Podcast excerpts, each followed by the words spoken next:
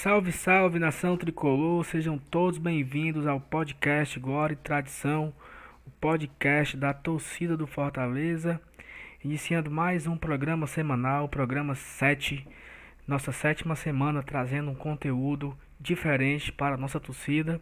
Agradeço a você, torcedor do Fortaleza, torcedor do rival, torcedor de qualquer outro time que você vai lá no Spotify e dá o play.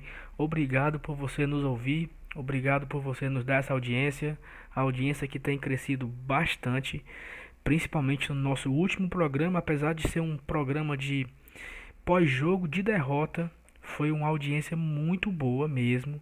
É, e a resposta da, de alguns ouvintes a respeito da qualidade foi muito satisfatória. Isso nos motiva a continuar melhorando a cada programa. Então, assim, continue nos ouvindo, continue nos seguindo. Você que não segue no Twitter e no Instagram, vai lá no Twitter agora. Aproveita que você está só ouvindo aí, então pegue o seu celular, vá no, no, no Twitter, arroba Glória Tradição, segue lá a gente no Twitter e no Instagram. Você pode também seguir a gente no Spotify, no próprio Spotify, assim que o aplicativo que o, o episódio é lançado no Spotify, você recebe a notificação também. Uma novidade para essa semana é que a gente conseguiu entrar na plataforma Apple Podcast. Então você que, que usa iPhone e, e reclamava que não queria usar Spotify, você pode buscar aí também no seu próprio aplicativo, já estamos disponíveis. É, estamos tentando no Deezer, não conseguimos ainda. O Deezer não nos dá uma resposta, a gente está aguardando. Quem sabe um dia, né? É uma coisa que não tem nenhuma previsão. Então, muito obrigado. É, você começou ouvindo o programa Meu Erro para Lamas do Sucesso. Eu me chamo Saulo Alves e eu não estou sozinho, estou mais uma vez com ele, falando diretamente de Belém do Pará, Emanuel Meireles. E aí, Emanuel, tudo bem? Olá, olá, Saulo, olá, torcida tricolor. É um prazer poder participar mais uma vez da gravação do podcast Glória e Tradição, que tem caído no gosto da galera tricolor e que sempre vai trazer esses assuntos importantes para a gente debater em torno do Fortaleza numa semana tão importante, né, que a gente vai pegar o líder do campeonato em Santos, é, discutir um pouquinho como é que está esse clima, como é que está o elenco para essa disputa, o que, que a gente pode vislumbrar de perspectiva futura para Fortaleza para mim é um prazer e uma alegria muito grande poder participar do programa mais uma vez. Valeu, Manu. E contando, hoje nós estamos contando com uma participação né, é, diferente, nova, uma participação nova no, no, nosso, no nosso grupo aqui, que é a Thaís Lemos. Né? A Thaís ela entrou em contato comigo via Twitter, é, mostrando um desejo muito grande de participar do podcast e eu pensei, por que não? Né? Porque aqui não tem, não tem não tem nada, não tem um grupo fechado, não tem um, uma panela. Ela quis participar e eu já chamei ela para gravar. Então aí, seja bem-vinda, obrigado pelo seu contato. E eu espero muito que você é, enriqueça o nosso debate né, com as suas opiniões, com as suas com, seus comentários. E gratidão a você por querer participar e seja bem-vinda. Muito obrigada, Saulo. Eu que agradeço pela oportunidade, pela tua receptividade com a, com a ideia. Boa noite, Manuel, também. Boa noite, torcida tricolor. É, e eu espero é isso, é mais ou menos isso que o Emanuel falou. A gente vai analisar, a gente vai encarar um time complicado, que não é o melhor elenco da, da Série A, mas que é muito, muito bem treinado né, pelo São Paulo. E a gente tem alguns desafios e vamos analisar nosso elenco, as novidades que estão vindo do PC ao longo dessa semana. A gente teve duas contratações. E é isso, eu agradeço muito a oportunidade, porque a iniciativa é gigante. Eu só espero que cresça, que caia no gosto da torcida tricolor. E vamos que vamos. Show de bola. Então, assim, como é, já falei no início, o nosso tema principal hoje é a pergunta que se o nosso elenco ele é um elenco de Série A.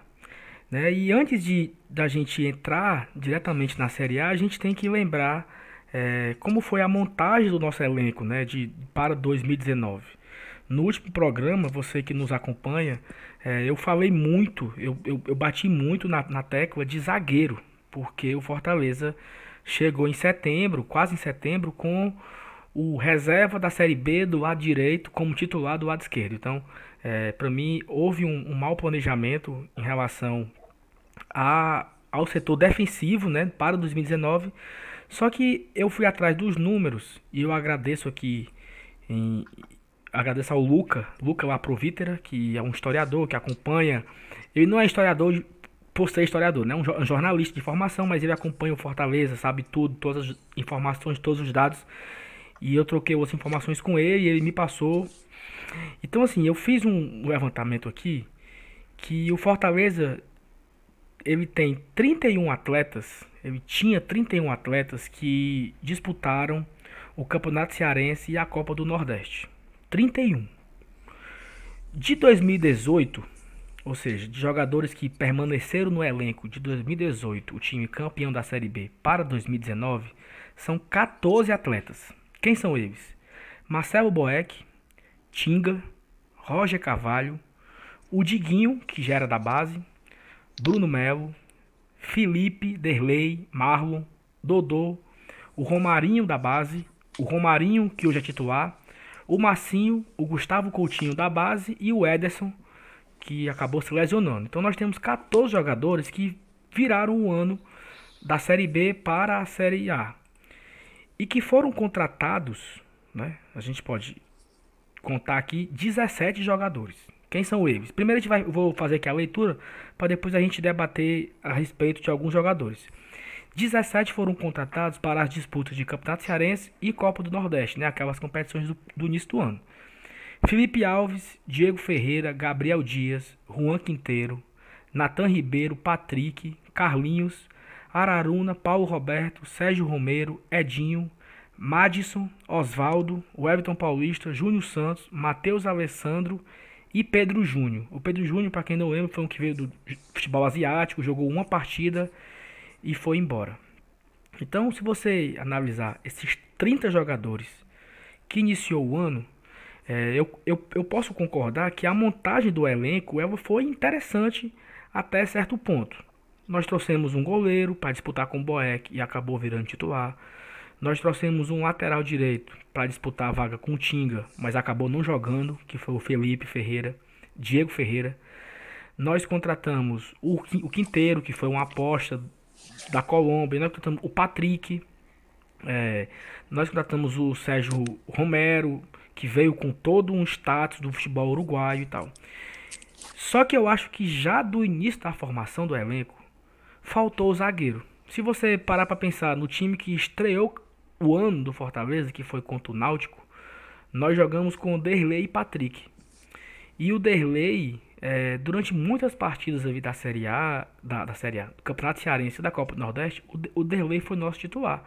Umas três ou quatro partidas o Derlei foi o titular ali no início do ano. Então isso já demonstrava um erro nesse setor, né? E para vocês, eu vou começar pela Thaís. Thaís, o que você vendo assim esse, esse levantamento que eu fiz aqui, 30 jogadores que jogaram, que esses 30 não, esses 30 não estavam disponíveis para Fortaleza e Náutico, né? Por exemplo, o Everton Paulista foi chegar bem depois e tal. Mas assim, de uma forma geral, é, o que você achou, assim, dê sua opinião em relação a, a, a, aos jogos, aos, aos jogadores que Fortaleza teve à sua disposição para o Campeonato Cearense e para a Copa do Nordeste? Então, é, eu concordo contigo que, de uma maneira geral, a, eu acho que a forma como as contratações foram feitas foram satisfatórias. A gente teve erros, com certeza, tivemos acertos, tivemos apostas que vieram a vingar, apostas que vieram a não vingar. É... Eu acho que a gente errou, principalmente, talvez, é... na zaga, realmente, porque em um primeiro momento a gente teve o Quinteiro com o Roger, né? O Roger que era reserva ao longo da Série B, mas com a saída do Jussani e do Liger. Ou seja, a gente perdeu a nossa zaga titular completamente no início do ano. Com a saída do Jussani e do Liger, acabou que o Roger pegou essa titularidade e ainda assim não foi não foi uma titularidade imediata, né? Eu atribuo muito a, a ao início do Derlei sendo improvisado na zaga, a confiança do Rogério nele. Eu, eu sempre entendi o Derlei como um homem de confiança para o Rogério. Então, eu acho que ali no início, quando ele ainda, a gente sabe que no início de todo o trabalho o Rogério testa demais, muda tudo, muda a formação todo jogo. E eu acho que ali era um momento de adaptação até que o, que o elenco acomodasse, realmente. É, mas é isso, eu, eu acho que um, eu não consigo nem configurar como um erro, mas algumas pessoas questionaram muito a quantidade de volantes que a gente trouxe, né? Que inclusive agora chegou mais um, que foi o Nenê, que voltou. É, eu acho, na verdade, que sim, a gente contratou talvez mais volantes até do que precisávamos, mas alguns a gente tem que reconhecer que foram oportunidades né, de mercado. O Juninho foi uma baita oportunidade. O Juninho chegou agora na Copa. Não, foi pós, pós Campeonato Cearense, na é verdade. O Juninho chegou é, logo depois de uma disputa da final Fortaleza-Ceará e tem sido um, um dos melhores jogadores, com certeza, em termos de desempenho ao longo da Série A. Então, eu acho que, de uma maneira geral, a gente acertou mais do que errou na formação do elenco desde o início. E foi até um caminho contrário ao CSA. Eu lembro que é, o CSA, deve, eu acho que contratou uma quantidade enorme de jogadores e, e, desde o início eles falavam que eles estavam formando meio que dois times, né? Era um time para jogar o estadual deles, um time depois que eles iam mudar, ou enfim, trazer mais, dispensar outros para a Série A. A gente fez um caminho completamente contrário. Desde o início a diretoria dizia que desde o Campeonato Cearense, estaria montando um time que chegaria, entre aspas, pronto para a Série A, né? E eu acho que foi o caminho mais acertado, realmente. É. Pegando o gancho que você falou, o Fortaleza contratou esse ano, de forma geral, seja do início do ano, ou seja, agora já para o brasileiro, 25 jogadores foram contratados no, nesse ano no Fortaleza. É, e eu, é eu acho que é um número razoável. Não, nem acho que é, é muito. Assim, como o CSA, que contratou quase 50 jogadores, por exemplo. Eu acho que é o número que está dentro do. Dentro do, do, padrão, né? Eu acredito. E, e, e tu, Emanuel, o que é que tu. O que é que você vê assim de, de, de algum erro? Porque assim, a gente também tem que lembrar que nós ganhamos os dois campeonatos, né? Essa, essa montagem de elenco do início do ano era para disputa de Campeonato Cearense e Copa do Nordeste e nós vencemos os dois. Então, é, para o planejamento, assim, o que que o planejamento almejava, né? Almejava conquistar os títulos, talvez. Será se eles imaginavam ganhar os dois, né? Mas assim, eu acho que o, o que a gente comentar aqui de crítica, ela é meio que diminuída porque o time ganhou os dois campeonatos, né? É, a gente pode a gente pode questionar aqui alguns jogadores, né? Mas assim, em termos de, eu acho que fica, eu acho que vencer os, os, os dois campeonatos já, já responde à pergunta que a montagem naquele início de ano foi quase que perfeita. Tu concorda, Manuel? Então, eu acho que é, a gente tem que entender o contexto, né? Eu sempre gosto disso, assim. É, eu acho que primeiro pensar assim, 25 contratações é, ao longo do ano até aqui, é, se for, por exemplo, se o Fortaleza se mantiver para o ano que vem, existe uma quantidade bem razoável de jogadores que têm contrato para o ano que vem e a probabilidade de a gente vir a fazer um, contrata um número de contratações tão alto diminui muito. Então, 25 contratações se dá muito em razão do fato de que, embora se considere que ganhar a Série B foi sensacional, é um título nacional, um título, é, o maior título da história do futebol cearense, sem dúvida. É, aquele time que a Série B não tinha condições de disputar a Série A, ainda que o nosso campeonato de Série A seja o campeonato para ficar em 16 lugar. O que é muito difícil, diga de passagem. É, então, isso é uma coisa. Depois eu acho que tem uma questão que, é como você falou, Saulo, existe ali, quando você vai montar o elenco, você vai pensando em etapas, né? Então eu acho que tinha pelo menos três etapas. Estadual, Copa do Nordeste e algumas oportunidades no meio do caminho. Início da Série A e parada da Copa América. Eu acho que é, é, esses eram os momentos em que é, deve-se ter pensado quando se foi montar o elenco do Fortaleza. nesse sentido, como você mesmo já falou, para o estadual e para a Copa do Nordeste, ok, dava para ganhar como de fato ganhou, com relativa facilidade, né?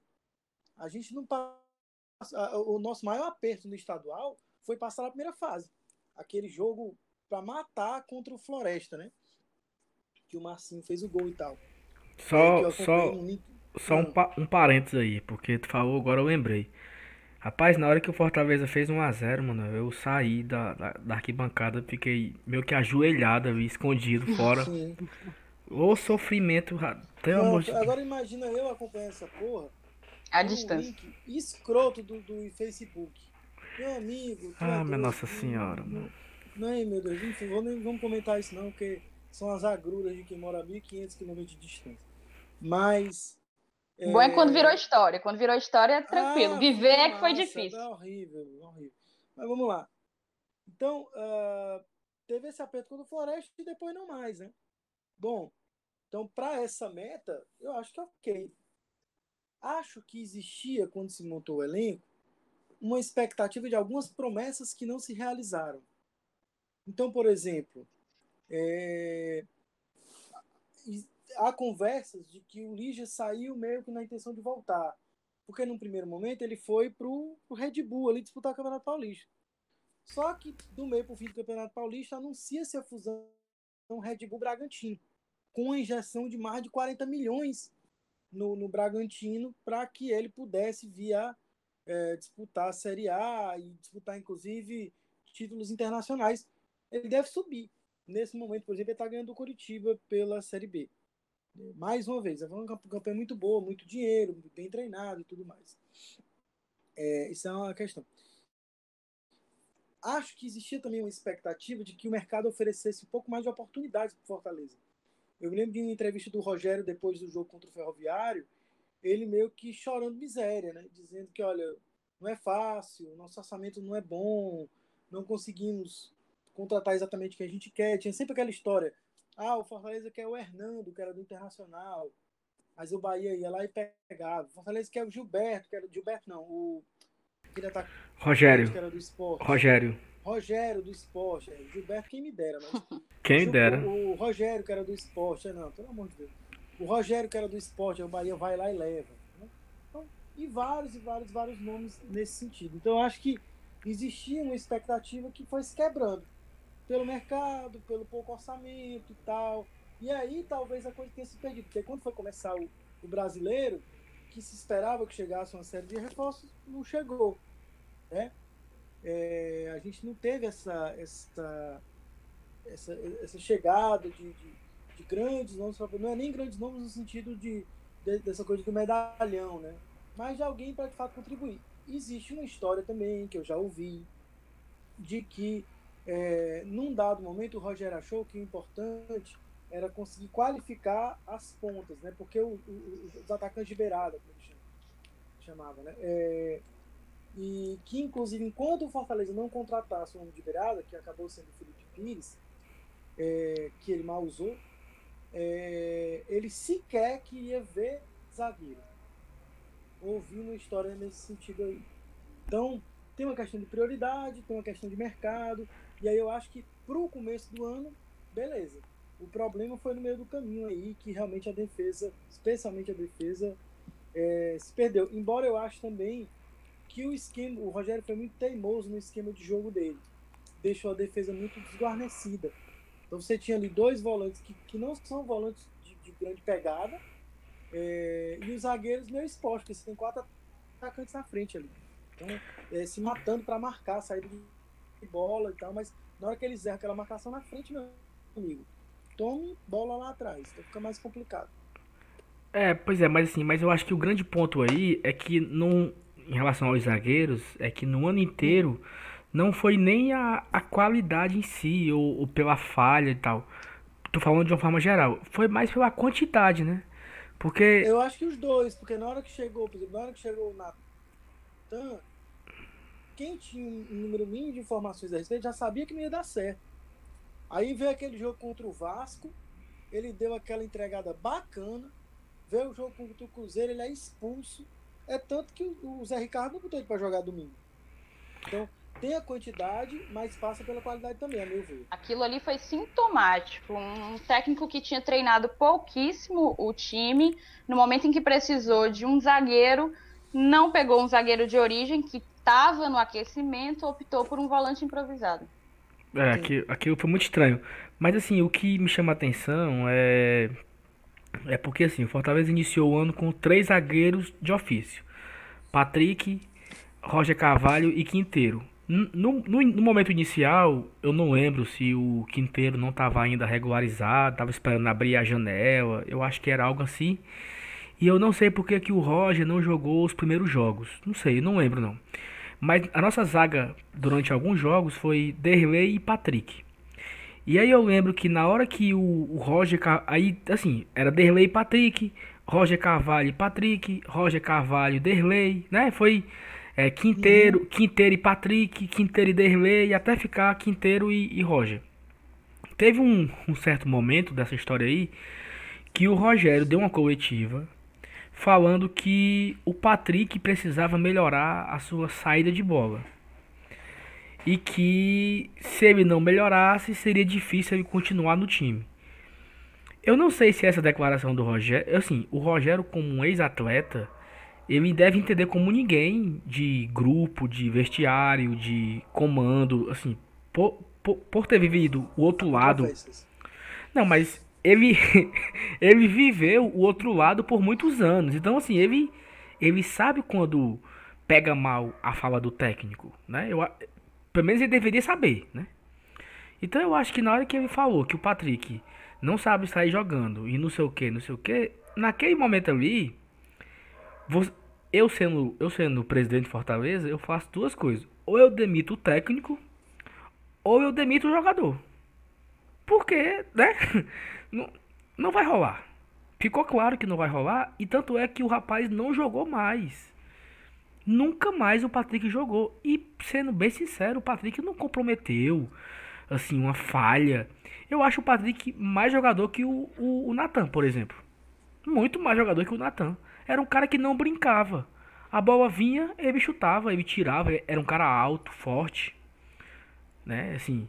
É, é, ali, ao que me parece, tinha algum tipo de problema que a gente não tinha acesso. Exatamente, tem algo aí. Quando, quando rola né? essa fritura, quando, é, quando rola essa fritura, e era uma fritura e não era só pela bola, tá, nitidamente não era só pela bola, como você falou. Você não tem como comparar o Patrick com o Natan. Eu lembro que o primeiro jogo do Patrick foi contra o Náutico. Porra, muita gente, inclusive eu, ficou emocionado. Não errou uma. Rapaz, não, não, errou, errou uma. Não errou, não errou. Tudo bem que a gente se emocionou com o Paulo Roberto também, né? Também, jogo. exatamente. Enganou todo mundo. Engana todo mundo, né? É, exatamente.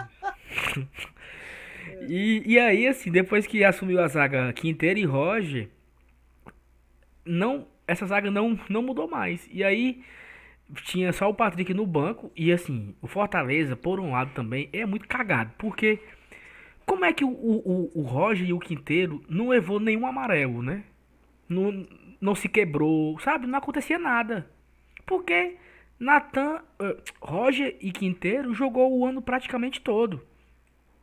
Ó, uma, uma análise aqui de, de quem mais jogou no ano. Quem mais jogou no ano foi o. Peraí, meu Deus. Cadê? Aqui. Ó. Acho que foi o próprio Quinteiro. O Quinteiro fez 34 partidas no ano. O Roger Carvalho fez 31. Só perde pro Edinho, que o Edinho fez 32 partidas no ano. O, o, o Quinteiro é o primeiro com 34, o Edinho com 32 e o Roger com 31. Ou seja, o, o Quinteiro e o Roger, eles não se quebram, eles não levavam cartão. O Quinteiro jogou as 15 partidas da Série A. Todas todas as partidas. Ele tem, eu acho que o Quinteiro só tem um amarelo. Eu posso estar enganado, eu acho que ele não está pendurado ainda, eu acho, eu acho.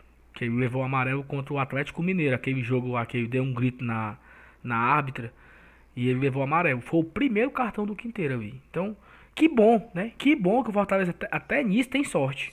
Porque uma zaga é comum levar cartão amarelo. E a zaga ela se manteve titular, né? Até o Roger se quebrar e, e vai ter que se formar uma nova dupla de zaga, já que o Roger não joga mais nesse ano, né? E assim, se a gente continuar aqui a nossa análise de jogadores que foram contratados, o Fortaleza foi campeão cearense no domingo. E eu tinha certeza, assim, eu tinha certeza absoluta que o Fortaleza iria anunciar, assim, no mínimo quatro contratações ao longo da semana, antes da Série A iniciar. Até porque tem aquela, aquela regra da CBF, né, onde você só pode tra transferir cinco atletas que já disputaram a Série A no mesmo ano. Então, na minha cabeça, eu tinha certeza que o Fortaleza, até a sexta-feira, até o, o, o, último bid, antes do início da Série A, ele ia ter quatro atletas no mínimo.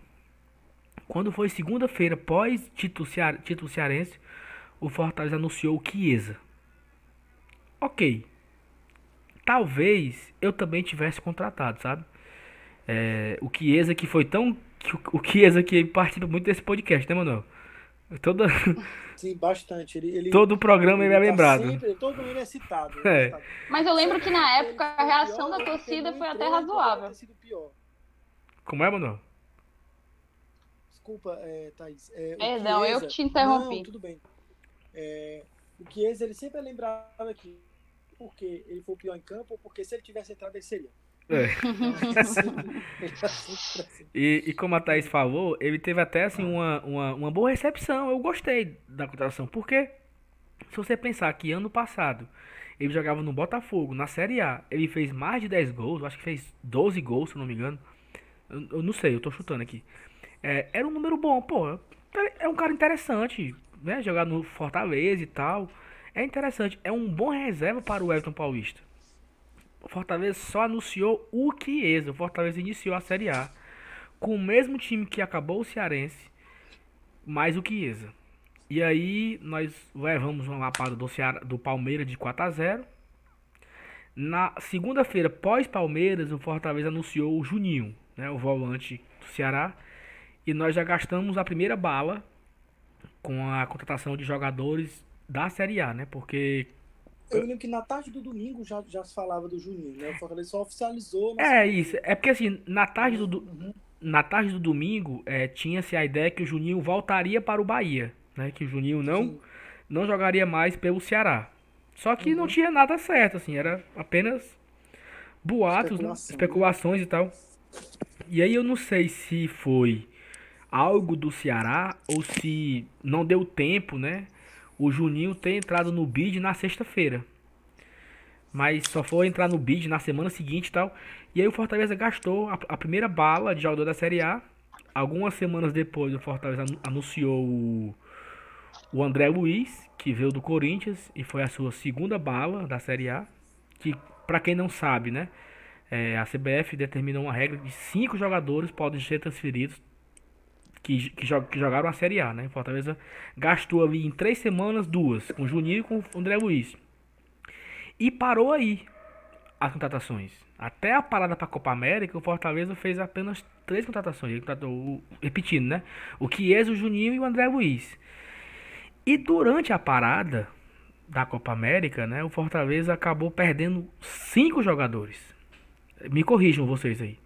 Fortaleza perdeu o Patrick, que já era reserva, já não jogava desde o Campeonato Cearense, ele não, ele não jogava mais. O Fortaleza perdeu o Dodô. O Fortaleza perdeu o Marcinho, o Júnior Santos, o Matheus Alessandro, esse que foi embora e depois voltou, né? Teve um problema lá no, no time, não passou no teste físico, no teste médico e tal. Uma história estranha, inclusive. É, uma história mal contada ou, ou, mal explicada, e, mas ele tá aqui de novo treinando. Então o Fortaleza perdeu esses, esses cinco jogadores, onde é, a gente pode sentir falta aí, daquele momento, a gente sentiria falta do Massinho e do Dodô. Porque o Júnior Santos, apesar do bom início que ele teve na Copa do Nordeste, Campeonato Cearense, ele não estava mais rendendo nada com nada.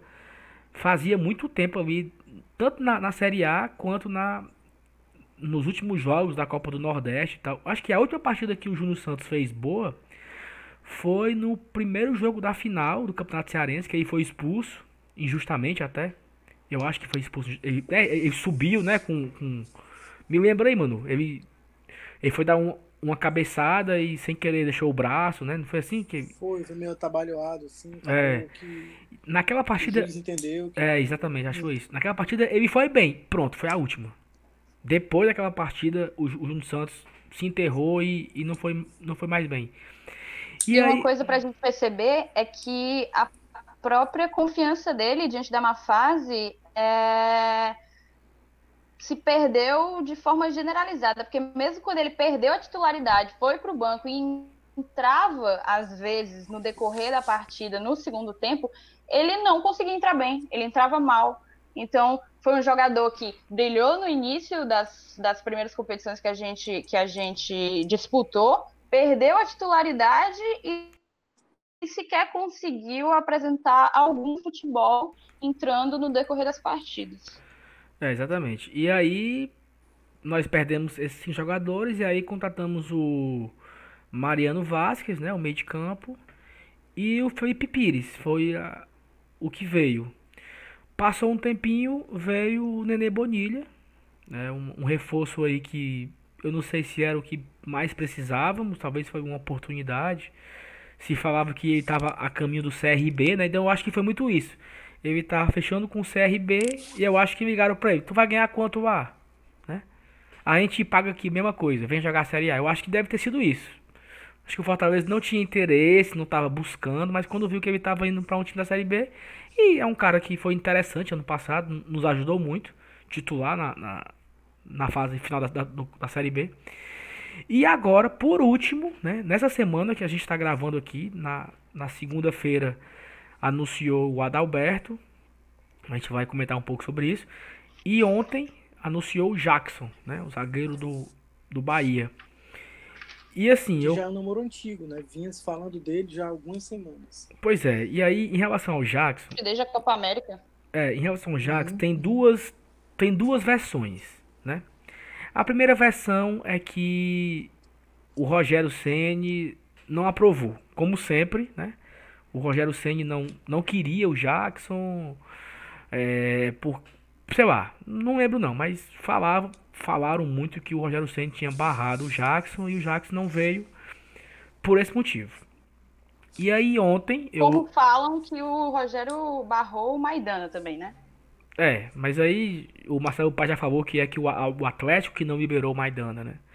Como também falam, é, aí eu não, não tenho fonte, a- Fuxico, é, Fuxico não é, não, é, não é fonte, né? Falam que o Rogério barrou o Messias, um zagueiro esquerdo que jogava no América Mineiro ano passado e está no time de Portugal. Mas eu também soube que não é que o Rogério barrou o Messias. A questão é que o Fortaleza estava disposto a pagar a multa do Messias, algo em torno de 3 milhões de reais. E o Rogério Ceni ele perguntou assim, olha, vocês têm certeza disso? Né? Vocês querem pagar essa quantia nesse jogador? E aí o Fortaleza repensou a situação e acabou que não contratou o Messias. Aí, mas assim, eu não, eu não sei muito bem desse rapaz, se ele valeria a pena esse investimento todo. Não sei. Mas assim, e, a- e, a- e em relação ao Jackson, a outra versão é que eu tava ouvindo ontem na rádio Assunção e o J. Lacerda, né, que é baiano, que tem muitas fontes lá na Bahia, ele disse que o Fortaleza estava fechado com o Jackson naquele primeiro momento, só que houve um desentendimento de como seria pago o salário do Jackson, porque o Bahia no primeiro momento iria rachar o salário e o Fortaleza aceitou, e aí depois o Bahia não ia mais pagar de forma integral e o Fortaleza não estava disposto a pagar o salário todo do Jackson. E que nesse momento agora, que ele foi anunciado, ele não sabia se o Fortaleza aceitou pagar o salário inteiro do Jackson, se o Bahia aceitou dividir o salário, assim, algo mudou daquela, daquele primeiro momento para ontem, né? E essa mudança, a gente não sabe se foi porque o Roger quebrou, né? Foi porque o Rogério saiu, foi, não sabe. É, o que se sabe é que contratou o Jackson, um namoro que já vinha aí durando pelo menos um mês, pelo, ou até, até mais. Mas o Jackson foi contratado. E há quem diga que o Jackson já joga no domingo ao lado do Quinteiro. Amém, né? Tomara que, que jogue. E, e o que vocês acharam do Jackson? Vocês gostaram? Não gostaram? Eu não Fala, tenho, é, eu não tenho, sinceramente, é, lembranças do Jackson jogando, sinceramente. Né? Vi alguns vídeos, busquei algumas informações, joguei num grupo, inclusive, que tem torcedores do outro lado, e eles colocaram, olha, esse cara é bom, fez, fez jogou no Palmeiras, jogou internacional, jogo, enfim. É, o, Bahia tem um elenco muito grande e muito qualificado. Muitos jogadores do Bahia a gente queria ter, inclusive reservas. É, então, o fato dele estar na reserva no Bahia não desabona a vinda dele para o Fortaleza. Né? É, de qualquer maneira, era uma necessidade, porque mesmo que o Roger não tivesse quebrado, como você mesmo falou, o número era muito limitado. E está muito claro que lá no PC não se conta com o Natan. Ele pode até jogar contra o Santos por alguma desgraça da natureza. Mas não se conta com ele. Não se conta com ele. Está muito claro. Então precisava. E acho que dentro dos limites do que o Fortaleza, por exemplo, estava falando em Rafael Pereira, no mesmo dia que o Jackson, é, um dia antes do Jackson ser anunciado. É, eu acho que entre o Rafael Pereira e o Jackson, pela rodagem de Série A, é, enfim, pelos comentários que já vi, pelas camisas que já vestiu, um cara que, apesar de ter vestido camisa pesada, não é aquele cara que chega em fim de carreira, ele tem 29 anos, né? É um zagueiro alto e tal. Então, eu acho que cabe bem para o que o Fortaleza precisa agora. Imagino que a dupla de zaga vai ser quinteiro, quando, quando ele puder jogar, se ele puder jogar domingo, ótimo. Eu digo da questão mesmo do, do, do Zé Ricardo colocar, porque parece que em termos de documentação não vai ter problema. É, então, acho que é uma boa, sem dúvida é uma boa. A gente ainda vai falar do Adalberto, né? Mas enfim, em relação ao, ao Jackson, eu acho que, que dentro do que o Fortaleza pode contratar, dentro de não cometer nenhuma loucura, eu acho que, que veio bem, veio a calhar bem. Eu concordo com o Emanuel. Eu também não tenho tantas lembranças de, de ver o desempenho do Jackson, até porque ele estava realmente na, na reserva do, do Bahia mas o pouco que eu vi dele, o pouco que eu me informei, eu também tenho amigos torcedores do Bahia, é, eles disseram que é um jogador bom e a gente precisa de jogadores com rodagem de Série A, um cara que jogou no Inter, um cara que jogou no Palmeiras, é, no próprio Bahia, não é, não é um jogador de se jogar fora. E eu acho também que desde quando começou esse namoro, a torcida criou a expectativa. Ele é um nome que agrada a grande maioria da torcida, talvez muito pela experiência que ele tem jogando Série A. Talvez pela experiência jogando Série A ou talvez pelo desespero. Ou as duas coisas. as duas coisas, talvez. Porque... Talvez depois do anúncio de segunda, é, o presente Jackson se tornou ainda maior. Porque eu vi uma galera comentando, tipo assim, a galera comentando na, no, no, Instagram do Lima, o zagueiro Lima, jogou aqui 2015, 16. E eu vejo isso muito desespero. 14 também. É, 14, 15, 16, é verdade. Ele, tá no América ainda? Tá no América, tá no Banco do América. Então, assim, eu vejo um desespero muito grande da torcida. Então, acho que se anunciassem qualquer jogador, na boa, assim, qualquer zagueiro que jogasse ali na Série A, a galera tava feliz. Porque chegou no momento. E assim, o zagueiro, ele tá sendo prometido desde janeiro, né? Porque eu, eu, eu falei disso no último programa, repeti já isso uma vez, eu repeti pela segunda vez. O Fortaleza renovou com o Roger com a promessa de ser reserva, porque uah, é um bom reserva, custo-benefício e tal. O titular vai vir. Esse titular nunca chegou. Talvez esse titular seja o Jackson, que chegou no dia 22 de agosto. Não, no oitavo mês do ano, chegando no, no nono mês, foi que talvez esse zagueiro titular prometido em janeiro esteja chegando, né? E não tem como a gente fugir dessa grande polêmica. Rapaz, fazia tempo, fazia muito tempo que eu não via é, uma, uma. Unanimidade. Não é nem unanimidade, é assim, é uma demonstração. Olha que não é não, eu, eu, eu tenho umas, umas, umas, coisas a ponderar a respeito, mas vamos seguir. Mas, mas não é nem unanimidade, assim, é uma, uma como é que eu posso dizer? Uma expressão de raiva da torcida, um, um, um movimento, é, sei lá, é, gigante de, de, de, de ódio mesmo. Assim. Fazia tempo que eu não via isso. Eu acho que a última vez que Quase eu vi. que de linchamento mesmo. Isso, isso. A última vez que eu vi algo assim parecido foi um pouco maior, lógico. Foi quando o Fortaleza foi eliminado pro Ferroviário em 2017, por exemplo, naquela série, naquele Cearense. Porque, tipo assim, eu, eu tô fazendo uma comparação porque fazia tempo que o Fortaleza não tinha uma, um- uma grande revolta, assim. E, e aquela. Acho que com o Deola foi algo que talvez tenha chegado mais próximo disso também. Não, Não, é, mas o Deola foi pelo desempenho dele ao longo do ano. Isso, não, sim, com certeza. e, e assim, a reação foi outra. Foi, cara, eu, eu fiquei assim assustado, sabe? Porque foi assim pesadíssimo a, a, a aceitação da a aceitação ou a não aceitação da torcida, né? A, a, a recepção negativa, a resposta negativa que a torcida deu para aquela contratação. Porque nada nada foi, nada foi, como é que eu posso falar? Nada foi poupado, assim. Onde o Fortaleza tem uma rede social e postou qualquer coisa, a galera desceu o cacete com força é, contra, contra ou, ou não apenas contra, mas de revolta o anúncio do Adalberto, né? E assim, eu quero fazer um comentário aqui que o Adalberto não merecia isso, né? O Adalberto, que é campeão cearense de 2010 2015 só, né?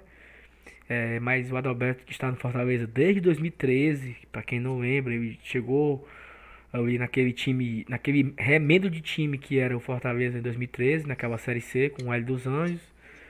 É, e aí jogava. Ele e o, Charles, né? Não, mas o, mas o, o Chaves chegou já no, no estadual, se eu não me engano. O Adalberto que chegou para a Série C e fez muita partida jogando pelo, de lateral esquerdo, porque a zaga era Chaves e Eduardo Luiz, se eu não estou enganado. Uhum. Acho que era isso. E o Adalberto jogava às vezes lateral esquerdo, fazia muita raiva, né? Em 2013. Em 2014 ele se, ele se encontrou ali com o Genilson, com aquele time do Chamusca, eles se deram muito bem naquela formação. O Adalberto jogou o ano inteiro, 2014, como titular. 2015 também. E, e foram dois, dois bons anos assim de, de- do atleta Adalberto, né? Um vice-campeonato em 2014 e um título em 2015. Saiu em 2016 para ir pro América. Ele voltou em 2017 para jogar Série A no América, exatamente. É, voltou em 2017. Ele não voltou tão bem naquela, naquele fim de Série C. Tanto que ele não conseguiu tomar a vaga do Liger. Renovou para 2018. Ficou o ano inteiro no banco na Série B. É, e assim, e tinha partidas na Série B ano passado que você sentia um pouco de pena do Adalberto. Porque ele demonstrava que não tem a menor condição de jogar um, um- um futebol daquele Ele nível. a se contundir, né? Era, ele, ele, ele se esforçava tanto, assim, ele corria tanto que ele se quebrava. Ele não conseguia é, dar o bote certo, ele não conseguia cobrir a marcação. Mas assim, a, a gente tinha um carinho, a gente tem um carinho muito grande pelo Adalberto, pela pessoa que ele é carismática. E também é um, é um cara que no clube, ele é vencedor no clube. Ele tem um vice de Série C, um título de Série B, um campeonato cearense 2015, fora grandes partidas que ele fez. E de fato foi uma surpresa muito grande para mim o anúncio do Adalberto como atleta do Fortaleza na, na Série A. Eu acho que faltou ao Fortaleza um pouco de. Não sei, talvez empatia, né? Não sei, cara, porque foi assim. Foi lamentável. E eu não tô nem criticando a contratação em si. Eu tô criticando. é, talvez a, a postura, sabe? Eu não sei. Será se era necessário mesmo expor o rapaz a, a- Não sei, cara, eu não sei se. é, Manuel, o que, que você acha, Manuel? Você como psicólogo. Eu, Que- eu queria ouvir a, a, Thaís, porque ela falou que é unanimidade. Daí eu acho que vai no teu rumo. Eu queria ouvir. Eu tenho algumas ponderações a fazer. Não é nem como psicólogo, que aqui até me esqueço às vezes que eu sou psicólogo. É, eu- é, é, é como torcedor. Eu falei Como fresca. torcedor. Vai sim, frescando. sim. É, Thaís, por favor, coloca teu ponto de vista, que eu tenho algumas coisas a falar sobre isso. Pronto. É, eu acho que a vinda do Adalberto ela tem que ser ana- analisada de, de muitas perspectivas. Eu vou falar aqui também, nesse início, como torcedora, eu acho que toda essa comoção negativa que foi gerada foi algo muito negativo é, em relação à pessoa do Adalberto, É, ele fez um Instagram, né, no ano passado. Eu espero que ele não tenha acompanhado é, toda essa movimentação, porque seria algo muito Acompanhou injusto. comentou na coletiva hoje. Nossa, não, não, não, ainda não tive acesso à coletiva, vou, vou atrás. É, e que pena, então. Isso, isso me deixa ainda mais triste, porque ele não é um cara que merece isso, ele tem uma identificação gigantesca com, com o clube. Enquanto ele vestiu a camisa do Fortaleza, ele sempre foi um cara muito voluntarioso, né? É, mas eu acho que a vinda dele tem que ser analisada por algumas perspectivas. Vamos lá. Eu não sou uma pessoa que costumo é, ficar cornetando, eu não corneto nem em jogo, quanto mais ficar comentando e cornetando em rede social, criticando A, criticando B. É, mas eu devo confessar que eu fui pega de surpresa, muita surpresa no dia do anúncio, porque justamente toda essa questão, a gente está esperando há oito meses um zagueiro. É, a gente tinha acabado de perder um jogo que foi um jogo muito doloroso, porque foi um jogo que a gente teve um ótimo desempenho no primeiro tempo. A gente deixou uma vitória, um empate escorregar pelos dedos. Então, eu acho que a torcida ainda estava um pouco anestesiada, e aí vem aquele anúncio que o zagueiro que a gente esperava há oito meses é o Adalberto. O Adalberto que pertencia ao Fortaleza até, sei lá, dezembro, janeiro desse ano. Ele foi banco na Série B, foi dispensado porque ele não estava nos planos do clube para a Série A voltou agora para cá, rebaixado para a Série D. E, e aí a gente, tipo, talvez uma das primeiras perguntas que possam surgir é por que, que em janeiro ele não fazia parte dos, do, dos planos do clube e agora, é, quase no fim do primeiro turno da Série A, ele passa a fazer parte, vindo é, de uma campanha de rebaixamento do ABC que, que levou 22 gols em 17 jogos, foi rebaixado com uma rodada de antecedência. É, mas aí é que tá. Depois que os dias passaram, o clube anunciou o Jackson e eu vi muita gente comentando: ah, foi só a torcida criar aquela confusão gigantesca que a diretoria se movimentou e trouxe o Jackson. Não, não foi. A gente sabe que não foi. o Jackson, eu ouvi isso, eu te juro.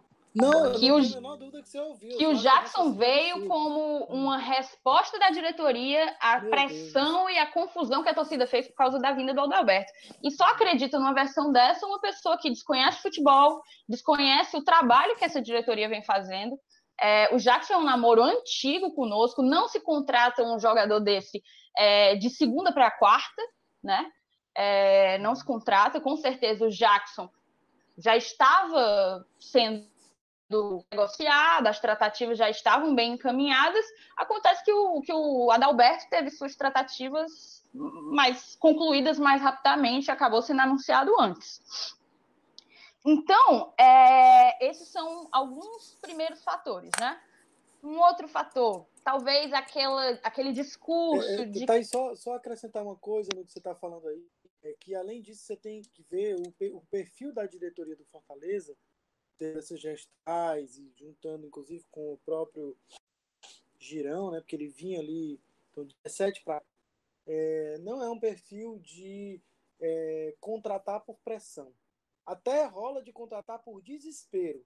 Vide no ano passado o Douglas Coutinho e o, o como é o nome daquele atacante, rapaz? Gerson, Jetterson, Jetterson, Jetterson, Jetterson, né? É, que chegou para fazer um gol, acho, contra o Juventude, quando estava sem goleiro. Né? É, enfim, chegou a passar pelo constrangimento de ser substituído é, logo depois de entrar para substituir alguém, né? Sim, sim. Jogos Enfim, é, então, uh, não é do perfil. Desde 2017, o Fortaleza tem um setor, o CIFEC, é, para exatamente ter banco de dados sobre jogadores, traçar um perfil, apresentar para poder a gestão negociar. Não é uma coisa de arrobas, não acontece dessa forma. Né? Então, é, quem, quem comenta isso ainda está preso num Fortaleza que de, nessa gestão atual não existe. Não existe. É só, é só para pontuar essa questão, porque acho até que um dia, eu já falei para o Saulo, que merece que um dia a gente faça uma pauta só sobre como é esse modelo do CIFEC, como é que ele funciona e o que, é que ele tem de bom, de não tão bom assim, quais são as limitações, que eu acho que é um, a meu ver, é um ganho para o clube contratar desta maneira, né? Com certeza. Desculpa te interromper, mas é Não, sem problemas. É, então, além desses fatores, pode ter também o fator que a gente desde o início escuta da própria diretoria, que as nossas contratações elas são muito bem pensadas, até pelo, pelo próprio por, por existir esse setor de com analistas de desempenho, né? É, então, elas, as contratações elas são pontuais, criteriosas, certeiras. Então, a vinda do Adalberto talvez confundiu um pouco alguns torcedores. Teria sido uma atitude desesperada, já que a gente perdeu o Roger e vai enfrentar o líder daqui a três dias. Então, vamos trazer um jogador que tem identidade com o clube, que está livre, é, que é raçudo. Então, mas enfim, o que eu ia concluir é que, passado esse tempo, esses dias que é, a, aquela emoção de, de, de pós-derrota, anúncio e tudo, eu concluo que a contratação da Adalberto não foi isso tudo de ruim é, que, que a reação gerada nas redes sociais podem ter, podem ter sugerido. Eu acho que o problema, na verdade, foi o timing, foi o momento do anúncio. O momento do anúncio foi um momento ruim. É, se eles tivessem segurado a, o anúncio do Adalberto para anunciá-lo depois do Jackson, no mesmo dia, poderia ser inclusive no mesmo dia, uma contra, um, dois zagueiros chegando no mesmo dia. Mas após o Jackson, eu tenho a mais absoluta certeza que a vinda do Adalberto teria sido comemorada. É, eu realmente não duvido disso. Eu acho que o timing foi ruim, porque pós-derrota em casa, mais uma derrota em casa, a gente já teve a do Corinthians, pós oito meses de espera de um zagueiro de Série A, é, antes do Jackson, a própria forma como o anúncio foi feito, aquele um anúncio como se a gente estivesse recebendo uma grande estrela, quando na realidade o Adalberto é um velho conhecido que participou da, por muito tempo da nossa peleja na Série C. Então, eu acho que hoje, olhando com um olhar mais sóbrio, o problema não é a vinda do Adalberto, pelo contrário, o Adalberto para fazer um banco é um, um, uma contratação até interessante. Talvez o problema realmente tenha sido a forma como o anúncio foi feito, entende? Uhum. É, mas eu acho que vindo o Jackson e vindo o Adalberto, nós agora talvez tenhamos é, um pouco mais de sossego quanto ao setor defensivo do Fortaleza. Queria ouvir a tua opinião, que parece diferir um pouco da minha e do Saulo. Não, eu achei que você fosse ser mais cáustica. É, não, eu, não, não, é, não, não, Eu achei, sei lá, vem a corneta, já tá até preparando aqui o volume do fone. Mas, é, então, tem, concordo com tudo isso que você falou, mas gostaria de fazer algumas ponderações também. Eu sou, eu sou absolutamente contra, em princípio, é, linchamento público. Então, me, me dá bastante. É, me sinto coisas muito ruins quando eu vejo algumas figuras sendo é, linchadas de uma maneira muito escrota é, em rede social e tal. E tem muita gente covarde que resolve extravasar ali de uma Muita. maneira que eu, que eu não, não concordo. Eu acho que não, não tem sentido. É, lógico que tem algumas figuras que pedem, que eu acho até que, por exemplo, o, o Deola, não pela falha dele, mas pela maneira como se comportou depois das falhas e postando foto com torcedor do Brasil de Pelotas e tudo mais, aí tem algumas exceções, né? Que é uma figura dessa, ela tá, ela tá se comportando também como quem diz, vamos lá, né? É um, é um é pedido quase erótico, assim, me bate, né? Então, assim, é, é, é, é de maneira geral, eu acho que eu sou contra. Ainda mais quando é um cara por quem eu sinto muita gratidão, como é o Adalberto. Adalberto, o eu osso, como ele falou hoje no, na, na, coletiva. O eu osso na Série C, e ele disse, eu não entendi, ele fala, fala isso na coletiva, não entendi por que repercutiu tão mal a minha vinda para cá. Eu sempre dei o meu máximo pelo Fortaleza. E realmente ele sempre deu o máximo dele para Fortaleza, o máximo dele evidentemente não está à altura do que a gente precisa para um titular na Série A. Disso eu não tenho dúvida nenhuma. Acho que é, todos nós aqui estamos de acordo em relação a isso. Né? Aí eu, eu me coloquei a pensar uma situação fictícia. Vamos dizer que no lugar do Natan, quando o Natan chegou, acho que foi ainda durante o Campeonato Cearense, né? Ou foi já no Brasileiro, Saulo? Foi no Cearense. Tá Cearense Cearense, né? Cearense. Então vamos supor que no lugar do Natan tivesse vindo o Adalberto. A reação naquela época teria sido a mesma? Acho que acho não. que não. Uhum. Também acho que não. Assim como, é, digamos assim, se tivesse vindo o Natan agora no lugar do Adalberto, talvez a reação também não tivesse sido essa. Por uhum. desconhecimento, porque vinha do Fluminense, porque não sei o quê. Ah, isso é uma questão. Outra questão é que a gente tem que levar em consideração. Eu concordo que talvez tivesse anunciado ele junto com o Jackson, teria sido lindo. Porque aí uma coisa ofuscava a outra, né? Ficava uma coisa meio neutra até, ou até o pessoal feliz. Pô, Festejado. Nossa, chegaram é, dois de uma vez? Foi dois, né? Então, concordo. É, mas assim, tem uma, uma questão que é a seguinte: no sábado à noite, já se sabia que o Roger tinha sofrido uma lesão muito séria. Inclusive, na hora do lance, eu estava num grupo e comentei, e, gente, ele, o pessoal criticando porque ele falhou na hora do, do gol. E eu disse, olha, gente, ele, ele, ele, se quebrou ali. Não é que ele só falhou, ele se quebrou. E aí muita gente com, com ódio, diz, é, tomara que ele se lasque, não sei o quê. Tá. Aquela coisa de torcedor, né? Que infelizmente tem. É, então, quando o Fortaleza se viu diante daquela situação e viu que não tem outro, porque o Natan não é alguém que se conte no elenco, para mim está muito claro. É, eu acho que esse rapaz a gente precisa contratar um aqui que seja menos pior do que o Natan.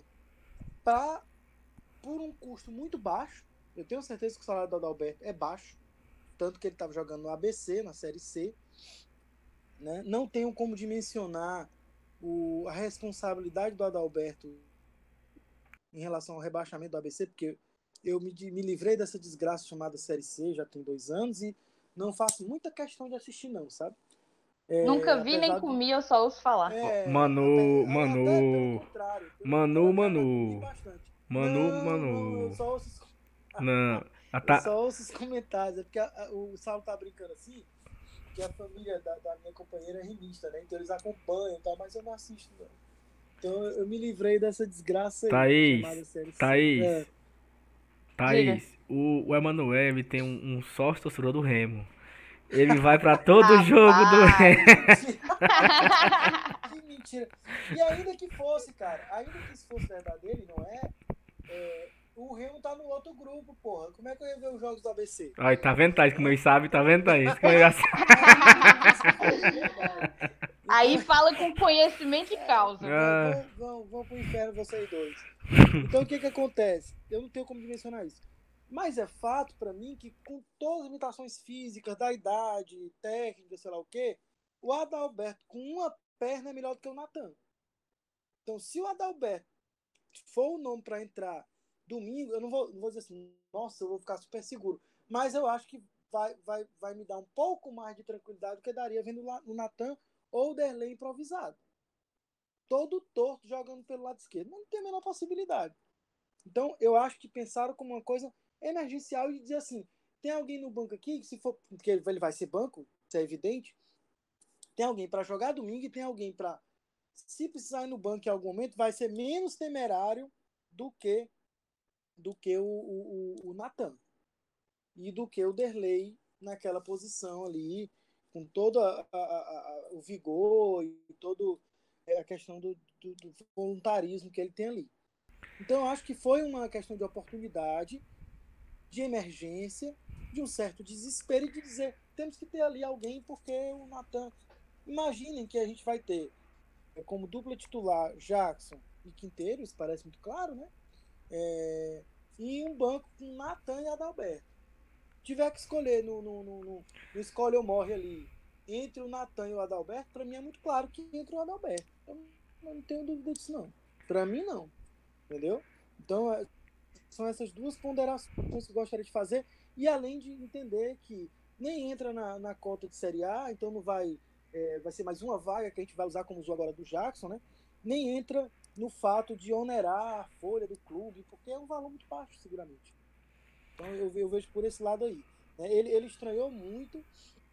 O, os repórteres até perguntaram se disseram que o jogo que ele fez contra o Ferrinho é, na Série C ele foi um dos destaques que o, o ABC ganhou de 2 a 1 do Ferrinho aí em Fortaleza e se isso teria contado para ele ser contratado, não sei o que, diz, é, talvez, eu realmente fiz um bom jogo, mas há quem diga também que o Rogério já tinha indicado o nome do Adalberto. Tinha pedido a volta do Adalberto. Não sei até que ponto é verdade, porque aí também fica no disse que disse, talvez, como é que é, agora o Rogério tá mais, ele não tem como nem é, confirmar ou refutar, né? Então, eu, eu vejo por esse, esse lado aí, embora concorde com as suas ponderações também, viu, Thais? Eu acho que a gente precisa entender isso e até é, a gente tem uma função de se comunicar com as pessoas aqui e a gente não pode perder de vista algumas coisas importantes, né? É, uma dessas coisas que a gente não pode perder de vista é uma função educativa mesmo. É, nós não podemos usar as redes sociais para desqualificar pessoas. Seja o presidente Marcelo Paes, que, que teve o seu. Teve gente mandando mensagem para ele de madrugada no WhatsApp. Eu vi na entrevista dele da Assunção, isso é um absurdo. Isso. É, eu vi o print dessa conversa, circulou. É, e é, seja o Instagram do Adalberto lá, as pessoas. Eu fiz questão de ir no Instagram do Fortaleza e dar as boas-vindas marcando o Instagram dele. Mesmo sabendo que não será titular, mesmo não sonhando com ele, mesmo ele não sendo bonito, mesmo um monte de coisa. Então aquilo ali estava é, em segundo plano no momento que o Fortaleza está recebendo um atleta, precisa apoiar. É, não não para ser chapa branca, nada disso não, mas é porque eu sei que o risco dele jogar domingo é muito alto. E eu quero que ele esteja bem. Eu quero que daquele momento ali ele consiga representar o clube que eu amo, o clube que reúne a gente nessa quinta-feira para gravar agora. É... Então eu quero que ele esteja bem ali. Que ele esteja sabendo que conta com o apoio de algumas pessoas, inclusive o meu. Com certeza. É, um, um, eu, nunca, eu nunca ouvi isso, mas assim, dessa forma que eu, estou, que eu vou falar agora. Quando um jogador é contratado, eu acho que a, a crítica a ele ela deve ir até o momento que ele inicia os treinamentos, né? Porque é atleta do clube, então assim, já era. Eu não, se, se, se fosse uma uma votação, acho que ele não ganharia para ser contratado. Mas já que já está contratado, como o Manuel falou, se ele jogar domingo, que ele jogue bem, que ele jogue, que seja o melhor em campo, que ele tire todas as bolas, que ele faça até gol. Olha que coisa linda seria. 1 a 0 gol do Adalberto. Então, é, acho que eu também concordo com, com o que vocês falaram. Eu acho que houve um exagero. O Adalberto não merecia. E analisando já com a cabeça mais fria, né? Talvez o pensamento foi esse, assim, de, de achar um zagueiro que estivesse disponível naquele momento com aquela rapidez, com um custo baixo e etc, etc.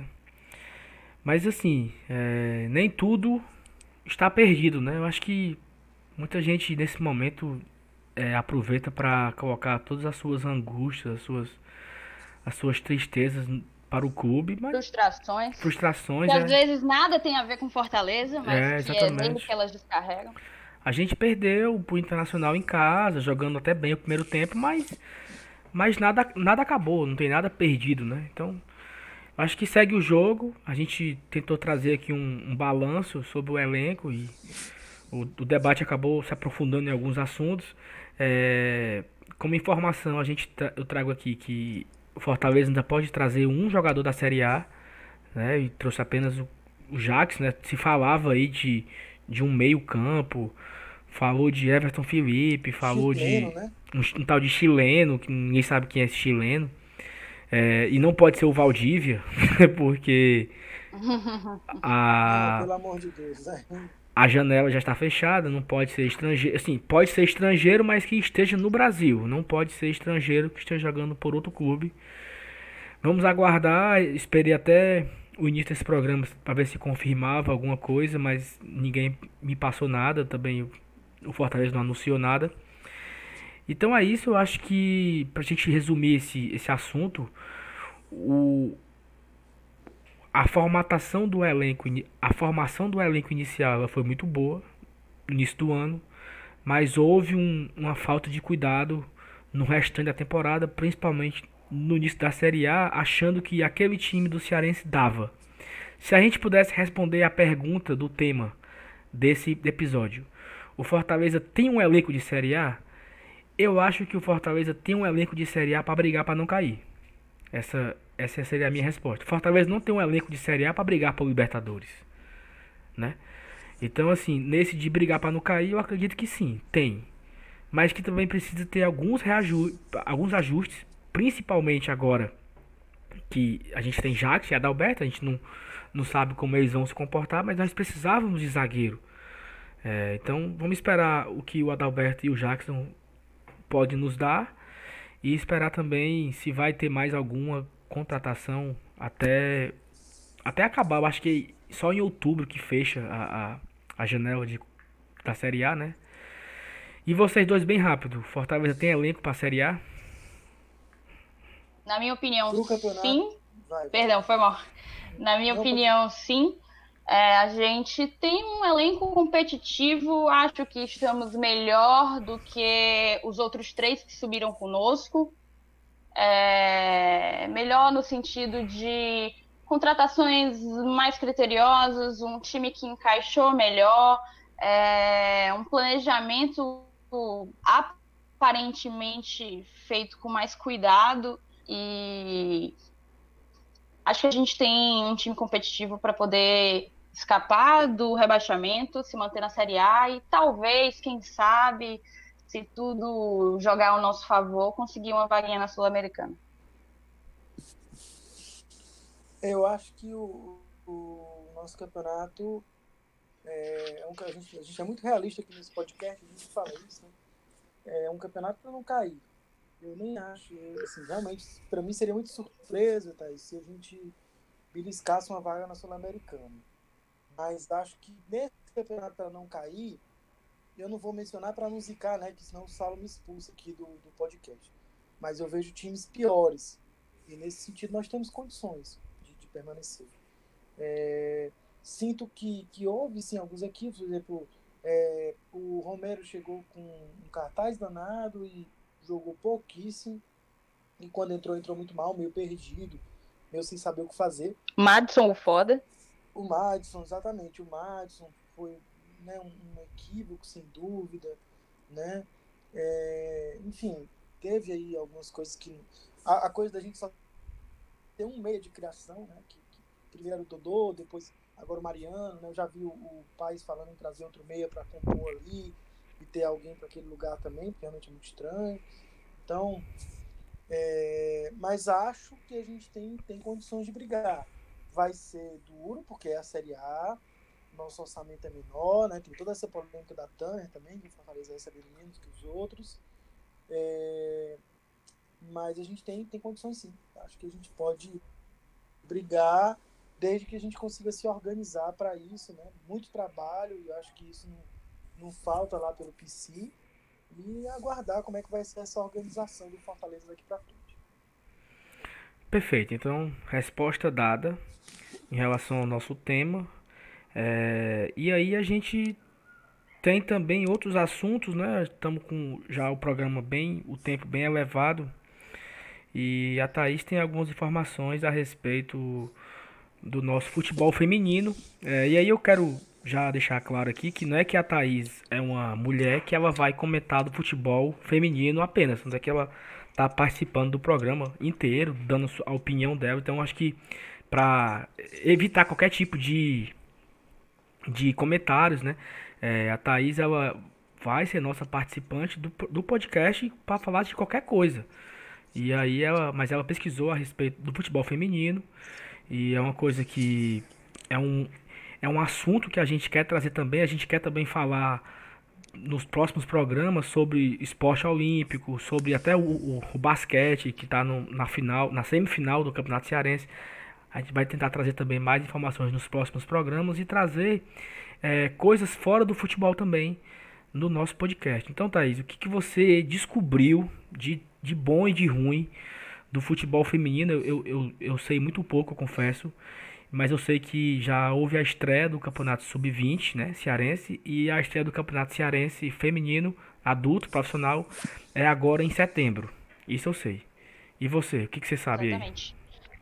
Então, é exatamente o que tu falou, a gente tem essa tarefa, talvez uma função social de dar maior visibilidade não só ao nosso, ao nosso clube, à instituição, ao time profissional masculino, como também aos outros esportes. A gente está crescendo muito nisso e, e eu acho que eles merecem esse espaço.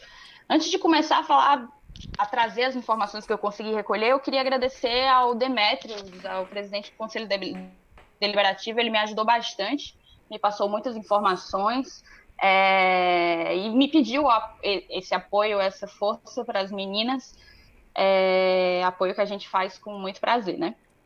Então, sim, a gente estreou no sábado passado, a gente estreou com um empate contra o Verdes Mares. É, as pessoas precisam entender, a gente está primeiro jog é, jogando um campeonato feminino sub-20 estadual, é um campeonato estadual sub-20, certo? Que se chama, na verdade, Torneio de Desenvolvimento do Futebol Feminino.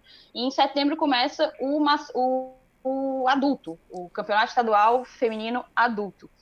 Vencendo o Campeonato Estadual Feminino Adulto, é, o time se habilita a participar da Série A2 do, do Brasileirão. Então, esse é um requisito para conseguir entrar, para conseguir disputar a Série A2 do Brasileirão. A gente empatou, está em terceiro lugar e são apenas seis times, ou seja, a primeira fase ela se resume a umas cinco rodadas. Estamos jogando nós, Fortaleza, tem o Ceará, Menina Olímpica, Verdes Mares, São Gonçalo e Tianguá.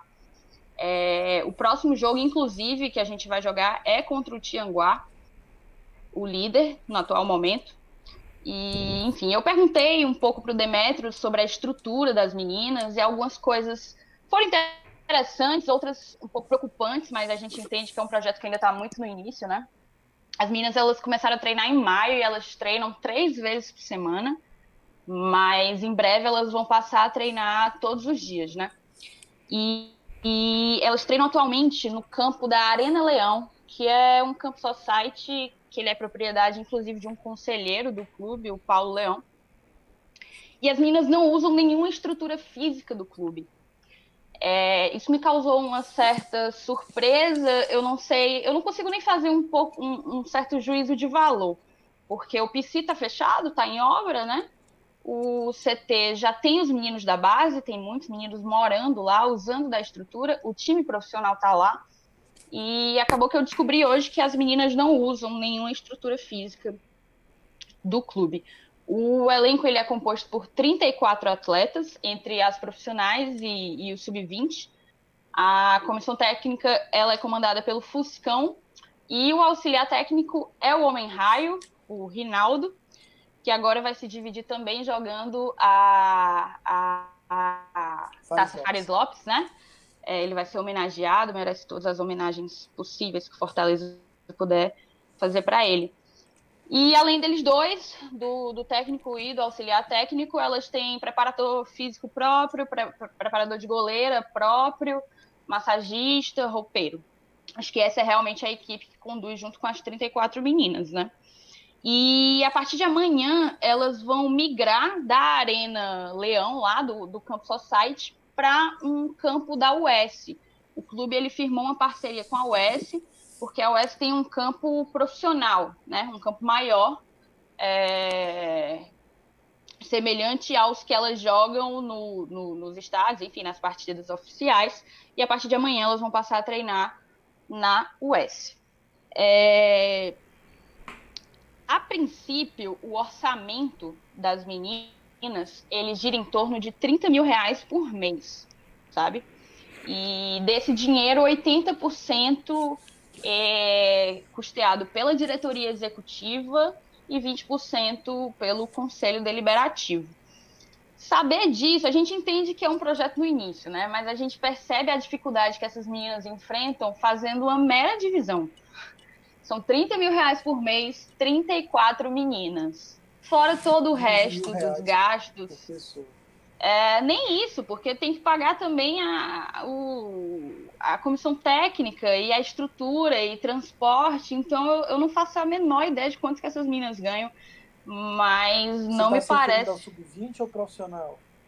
É 30 mil reais o projeto, o custo da categoria. Categoria feminina. É, enfim. E aí é mais ou menos isso. A gente entende que são leoas, realmente, né? Que estão enfrentando, são pioneiras, estão fazendo parte é, de um projeto, enfim, que está começando e enfrentam muitas dificuldades, talvez vão em, enfrentar mais, mas uma coisa que tem que ficar clara é que a torcida tem que abraçar também a categoria, apoiar, é necessário, para que ela se torne mais atrativa para patrocinador, para investidor, para novas oportunidades mesmo, né? É, o Demetrius falou para mim que tem inclusive uma proposta ainda muito embrionária de ser criado um, uma categoria de sócio leoas do PC, que ele é voltado para a modalidade, sabe? É, só que, enfim, isso depende de engajamento, de gente comparecendo aos jogos, né? De apoio, de suporte do torcedor. E aí a gente faz esse apelo para que a nação tricolor chegue junto e, e dê suporte a essas meninas. No próximo sábado, o Sub-20 vai jogar de novo, vai fazer seu segundo jogo, como eu falei, contra o líder Tianguá. Vai ser lá no estádio Antônio Cruz, que é o estádio do Atlético, né? Da Águia da Precabura. E vai ser às três e meia. É isso, mais ou menos essas informações e, e vamos, vamos, vamos dar esse suporte, vamos dar essa moral para as meninas. Muito, muito legal, Thais. E assim, muito surpreso também, né? Porque é um, assim, é irrisório até a quantia, né? E aí eu vi o Marcelo Paes falando em alguma entrevista que eu não, não lembro bem onde foi que ele falou que o Fortaleza durante nos anos de série C ele não tinha dinheiro sobrando para categoria de base e a categoria de base praticamente que ela reiniciou ano passado na Série B. Exato. E, e, e esse ano foi que do, é, dobrou o orçamento para a categoria de base, dobrou o dinheiro para os investimentos e está tendo muitas obras e tal. E eu espero que esses 30 mil aí, que é o custo do projeto, ele seja algo inicial. Né? Hoje o futebol feminino é uma realidade no país Acabamos de ter uma Copa do Mundo onde foi a Copa mais vista da história, onde foi a Copa mais divulgada. Tivemos jogo na Globo, né? Um jogo de futebol feminino na Globo, algo inédito. Aquele jogo das quartas de final, ou foi oitava de final? Oitava de final, né? Brasil e Alemanha. Não, acho que chegou a ser quartas. Foi quartas? Não. É, é, não, é porque, é porque. Acho que foi quartas, acho que foi quartas. É, é porque não tinha oitavas, né? Fase de grupo para as quartas de final. Ah, sim, é verdade, né? exato. Foi direto para as foi, quartas. Foi o jogo mais de maior audiência da história do futebol feminino. Então acho que o futebol feminino tem crescido muito no Brasil. Hoje ele já tem uma, uma competição muito bem organizada, que é a Série A e a Série A2. É, são competições de acesso, que com mata-mata, com, com acesso, rebaixamento, tá bem estruturado. Eu acho que ainda tem muito a se fazer, né? Mas é, você já consegue ver que alguns pequenos embriões estão surgindo, né? Alguns clubes. É, e assim, aqui no nosso estado, o time do Ceará quase conseguiu o acesso para a Série A. Né? Perdeu para o Cruzeiro, se não me engano, o acesso. E, mas assim, eu acho que o Fortaleza precisa se espelhar nisso é, tem um, um, um, projeto bacana no futebol feminino, faz parte também, e, e não só como futebol, mas como sociedade. É, é, é, necessário se fazer presente. Então, Thaís, obrigado por, por todas essas informações, por trazer, por ter buscado. Agradeço também aqui ao Demetrios pela sua disponibilidade de, de nos, nos passar essas, esses dados, né? E aí, é, algo mais, Manuel, para falar do futebol feminino? É, tem uma questão que a CBF ela tem exigido, obrigado que os clubes da primeira e da segunda divisão tenham um time de futebol feminino. Né? Então é importante a gente pontuar que, embora a iniciativa seja louvável é, por parte do Fortaleza, ela não é só uma coisa de que o Fortaleza foi legal e resolveu fazer o time de futebol feminino. É uma exigência legal da própria CBF. A gente precisa pontuar isso como uma maneira da CBF meio que tentar fomentar esse desenvolvimento dos clubes, né? puxar mais esse interesse dos grandes clubes nacionais é, em relação à modalidade. Perfeito. Então é isso. Que a gente possa apoiar também o futebol feminino e a gente possa nos envolver com isso, apoiando essas meninas em busca de. Acho que nem de título, né, nesse momento agora, mas em busca de crescimento do projeto. O projeto precisa crescer e fortalecer, sem desistir. Porque se o Fortaleza, se não me engano, Fortaleza ganhou o Campeonato Estadual em 2010, feminino. Com esse mesmo treinador. Com esse mesmo treinador, exatamente. Então, assim, que. E o projeto parou de funcionar. Então, que o projeto não pare, que continue para as próximas temporadas e, e, e que é. Assim, que tenha continuidade. Nossa torcida é que o projeto tenha continuidade, apesar do resultado dentro de campo.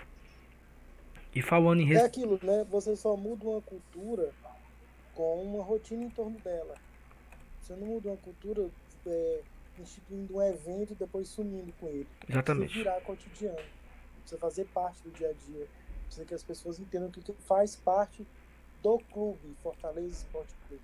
Como o basquete, né, também agora, que está. Tá nas finais do, do, do, Campeonato Cearense, handball, por aí vai, né? Tem outros clubes ao redor do Brasil que tem essa cultura mais estabelecida, né? Em Pernambuco, mais fortes. Aqui no Pará tem, tem por exemplo, campeonato de, de é, tem regatas, né? Até por causa do, do, Rio aqui, que é muito grande e tal. Tem campeonato é, paraense de basquete, que os clubes daqui disputam. Então, é uma coisa que a gente ainda está engatinhando aí no, no, no, estado do Ceará e acho legal que a Thais tenha trazido esse assunto. Vamos tentar acompanhar na medida do possível né, e tentar trazer esses assuntos para cá também.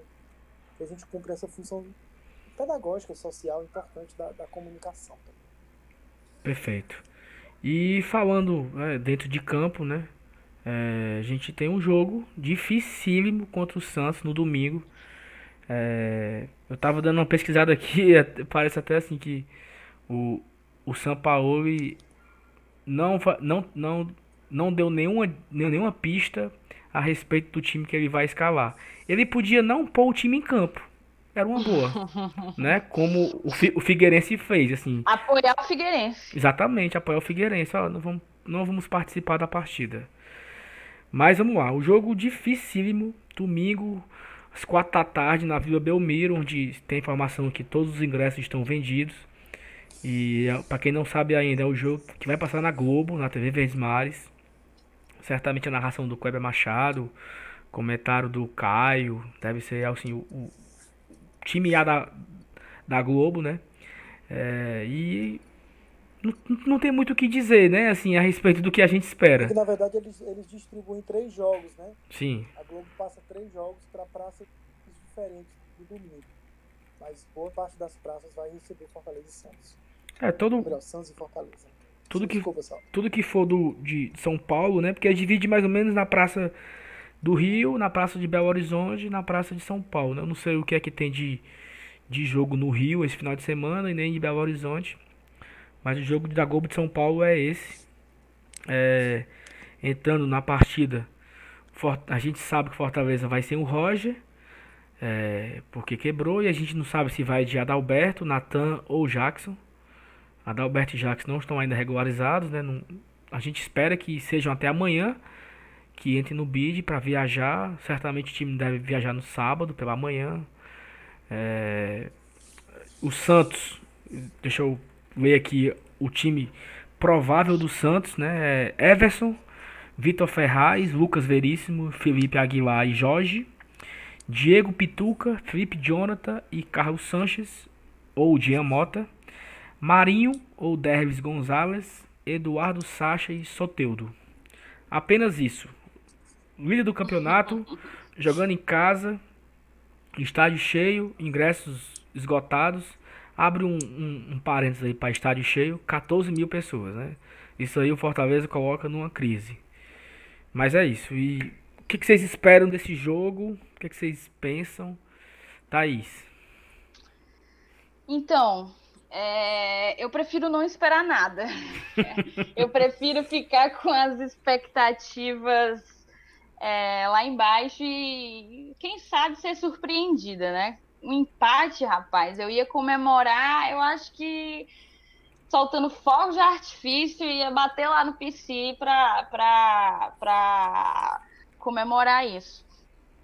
É, enfim, eu, é, eu falei um pouco no início, o, o Santos não tem o elenco mais caro do, do campeonato, talvez não, não tenha sequer os quatro elencos mais caros do campeonato, mas ele tem Sampaoli, que anda um pouco iluminado, né, ultimamente. E, enfim, é um time com uma variação tática muito ampla, porque é muito, muito bem treinado. Eles conseguem mudar formações táticas no decorrer do jogo com muita eficiência, muita eficiência. E eu dei uma olhada, uma, li algumas análises táticas, principalmente do jogo contra o Goiás, que talvez seja o nosso objetivo, não passar por algo semelhante ao que o Goiás passou. E, enfim, eles atacam. Eu tomei um meio... susto agora, tu falou o jogo. Como é? Seja o nosso objetivo. enfim, eles atacam com um 2-5-3, um, um um 2-3-5. E eles costumam geralmente jogar com os pontas abertos, né? Que é o Soteudo, que é um meia que o, que o Sampaoli joga como um atacante. É, e o Derlis Gonzagues na ponta direita. O Sacha, ele é a referência, o centroavante de referência do, do, do Sampaoli. Os laterais passam a jogar um pouco por dentro, é, junto com o Sanches e o Felipe Jonathan. E é isso, é um time que abusa da velocidade dos jogadores, joga com muita verticalidade, ele tem passes que quebram as linhas de defesa, a gente vai ter que ter muito cuidado com isso. O próprio Soteudo tem muito talento, é um baixinho muito rápido, com muita habilidade de drible. O Gabriel Dias, que é quem eu espero que jogue na, na lateral direita, é, vai, vai ter um certo trabalho, ele que inteiro vão ter que estar muito ligados no Soteudo. É um time que gosta da bola, gosta de manter a posse de bola, trabalha muito compactado, com tri triangulação. E sem a bola, tra é, trabalha com uma pressão, uma marcação muito em cima, também compactado, sempre briga pela segunda bola, ganha muitas das vezes. Eu acho que o nosso objetivo é fazer um feijão com arroz é, marcar com muita qualidade, também tentar trabalhar compactado. E, assim, pelos últimos jogos do Santos, eu jogo cartola, então eu assisto muitos jogos que não apenas o do Fortaleza. E nos últimos jogos do Santos que eu assisti, talvez se eu pudesse elencar um, um ponto fraco do, do Santos, seria uma bola parada. É, eles levaram dois gols assim, salvo engano, no clássico contra o São Paulo e talvez seja algo que a gente possa explorar com o Juninho. Por isso que eu vi muita gente querendo André Luiz na vaga do Wellington Paulista, que de fato não vem em uma boa fase. Mas eu tô com um feelingzinho que a gente vai precisar da, do Curirim do PC é, no eventual bola parada é, na área do Santos. Enfim, é um jogo para a gente ter muita atenção, não inventar, fazer um feijão com arroz e jogar, tentar jogar é, de igual para igual, explorando da velocidade dos nossos pontas e tentando trazer pelo menos um empate lá do, do da Vila Belmiro. O empate seria Ave Maria, como tu disse, seria fundamental. Não fundamental, seria surpreendente, seria comemorado como se empate fosse. Empate é vitória. Empate é vitória, exatamente. Empate é vitória. Mas a gente. Eu, eu também confesso que eu não espero nada desse jogo. E o que vier é lucro. É um, são, são uma quantidade de pontos que o Fortaleza possa vir conquistar que eu não conto. É, isso é, é, é, o tipo de jogo que a gente já marca como uma derrota. Mas assim, é, futebol é, é jogado, é 11 contra 11 eu, como o Derley falou né, na coletiva, segunda-feira ou terça-feira, que é, não vamos ter medo, né? Vamos para cima e seja o que Deus quiser. Então, seja o que Deus quiser, Manuel. Pensa do mesmo jeito? É, o pior é que eu nem em Deus eu acredito, né? Fica mais difícil Mas, mas é isso, nessas horas a gente usa essa expressão, né? seja o que Deus quiser. Porque é, eu tava olhando aqui, o Santos em casa, ele tem sete, ele tem sete jogos. Ele ganhou seis e empatou um. Hum, aí. O único jogo que ele empatou foi um 0 a 0 contra o Internacional. Ele fez em casa 18 gols, sofreu 4. Certo? Então é um ataque muito verticalizado. Claro, desses 18 gols, 6 foram contra o Goiás. Né? É importante a gente pontuar isso. Um terço foi num jogo só. É... Mas é um ataque muito verticalizado e intenso. Né? É, e uma defesa muito segura. Ele tomou só quatro gols em casa em sete jogos, né? Enquanto a gente tem até aqui uma, uma defesa que fora de casa é, é interessante. Fora de casa a gente fez oito gols. Não, em casa, aliás. Fora de casa é o seguinte, é, que é a nossa situação. A gente tomou 13 gols, né? fez oito gols e tomou 13 gols. É, a gente tem uh, duas vitórias né, contra CSA e Chapecoense, um empate, que foi aquele contra o Atlético Mineiro, e cinco derrotas. Né? Então, eu acho tem uma, uma coisa interessante nesse jogo, já no primeiro momento. Eu acredito que pelas características todas que a Thaís descreveu muito bem de jogo do Santos, o Zé Ricardo vai ter que usar um esquema que ele é, tenha um pouco mais de cuidado defensivo que ele proteja mais a casinha e que eu acho que é uma coisa que se espera dele. Era uma característica que ele é, trabalhava nos times em que ele pegava. Flamengo, depois o Vasco, depois o Botafogo. Então, vai ser interessante observar que tipo de organização defensiva o Zé Ricardo vai dar, até para não expor essa zaga que vai, vai jogar junto pela, pela primeira vez, é, agora nesse, nesse clássico, né? Quer dizer, nesse jogo. É, é evidente que eu estou contando, né? Não estou contando com a possibilidade de Natan jogar. É, se ele jogar, essa dupla já jogou, né? Que dele e Natan jogaram, por exemplo, contra o Cruzeiro. É, então, eu acho que é isso, é, é tentar ver o que, vai dar para segurar, é tentar evitar alguma coisa como o que aconteceu contra o Palmeiras na primeira rodada, e talvez fazer um papel honroso como que foi o jogo contra o Flamengo, por exemplo que a gente não, não atacou, mas também não foi aquela coisa que diga assim, meu Deus, merecia perder de muito mais, como foi contra o Palmeiras. Né? Se aquele jogo contra o Palmeiras tivesse sido 6, 7, não teria sido nenhum exagero, dadas as circunstâncias em que ele aconteceu. Então, eu vejo por aí, acho que não dá para cobrar muita coisa para esse jogo. É meio que é, tentar fazer, inclusive, com que um, um provável revés não venha a, a, a abalar para as próximas rodadas, porque elas sim vão trazer confrontos muito diretos e muito importantes, né, que são Goiás e Fluminense. Né, e daí eu acho que de fato a gente vai ter que ter outras expectativas para esses jogos e aguardar. Acho que é, é, é, é, observar o comportamento do time sem esperar demais, né? E aí nessas horas até os ateus dizem, né? Seja o que Deus quiser. Amém. então, pessoal, é isso, ó. Acho que o programa tá bem longo hoje, deu uma esticada. Tivemos é, um assunto muito debatido a respeito do elenco, a gente ampliou bastante o assunto. Falamos do futebol feminino e também uma pequena análise do jogo contra o Santos. Eu acho que já deu por hoje.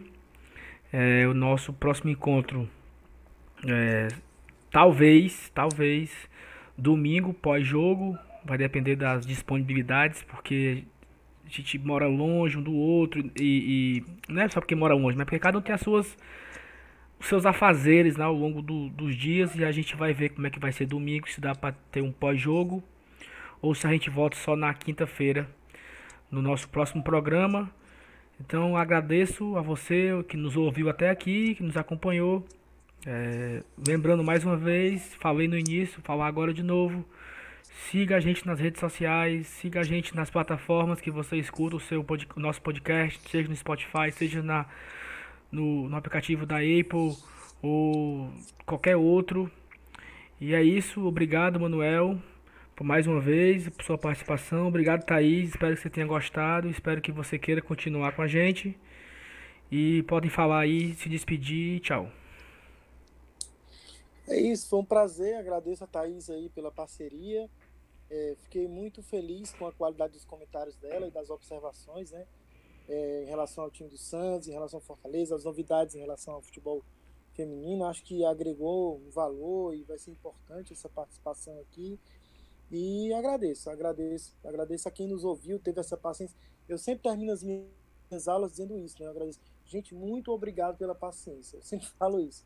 Então agradeço pela paciência de quem é, pôde ouvir aqui até o final e espero que a gente continue com esse projeto que tem conquistado cada vez mais corações e ouvidos tricolores. Um grande abraço a todos e até a próxima. Eu também agradeço, gente. Mais uma vez eu reforço minha gratidão à, à recepção que eu tenho tido de vocês para participar. Foi incrível. É muito bacana encontrar pessoas que conseguem analisar o clube é, com sobriedade, sem, sem tanta paixão, porque aqui quando a gente tem que ter a responsabilidade, né? Falando sobre o Fortaleza. E foi ótimo. Eu espero que a galera toda tenha curtido. Peço que cada torcedor que esteja ouvindo a gente compartilhe com um amigo tricolor o podcast Glória e Tradição, para que a gente alcance um público ainda maior a cada episódio. É, foi muito bom essa primeira vez, espero novas oportunidades. Tamo junto. Saudações tricolores. Valeu, valeu, galera. Valeu, um abraço.